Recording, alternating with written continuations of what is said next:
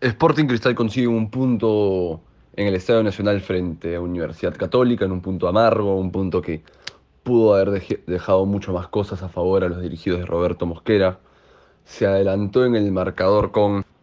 un gol de Percy que tanto se le pedía que entre al área y no,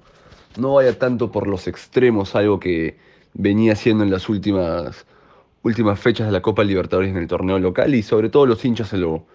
se lo reclamaban, después no, no pudieron sostener el trámite del juego, empezaron muy bien con Yotun, Calcaterra y Castillo haciendo un partido excepcional, un partido donde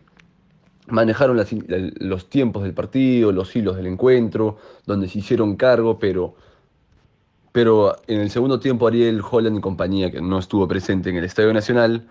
pudieron revertir esa, esa dinámica, pusieron, pusieron ciertos cambios como Lucas Melano, eh, Cristian Cuevas salió, se puso Orellana por un costado, y sobre todo una de, las, piezas más fundamentales fue el cambio táctico de Fuensalía de extremo a lateral derecho. Ahí marcó un antes y un después en el partido, cambió la tónica del encuentro. Y un error muy puntual que le pude ver a,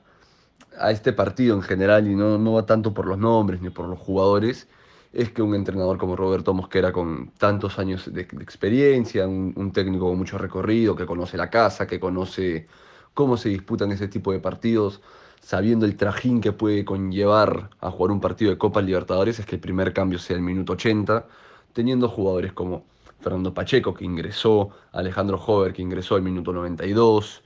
Christopher González, que no estaba en la totalidad física, pero pudo haber tenido ciertos minutos, Christopher Olivares, que también se le vio muy poco, que entró en el 86, y ciertos aspectos que, que pudieron determinar de que este, de esta historia sea diferente y pueda pueda permitir a Sporting Cristal seguir teniendo vida y meterse a un, a un torneo internacional, ¿no? que ese es el objetivo de, de todos los equipos que juegan la Copa Libertadores, sea clasificar octavos de final o, por la misma dicha, clasificar a la Copa Sudamericana quedando terceros.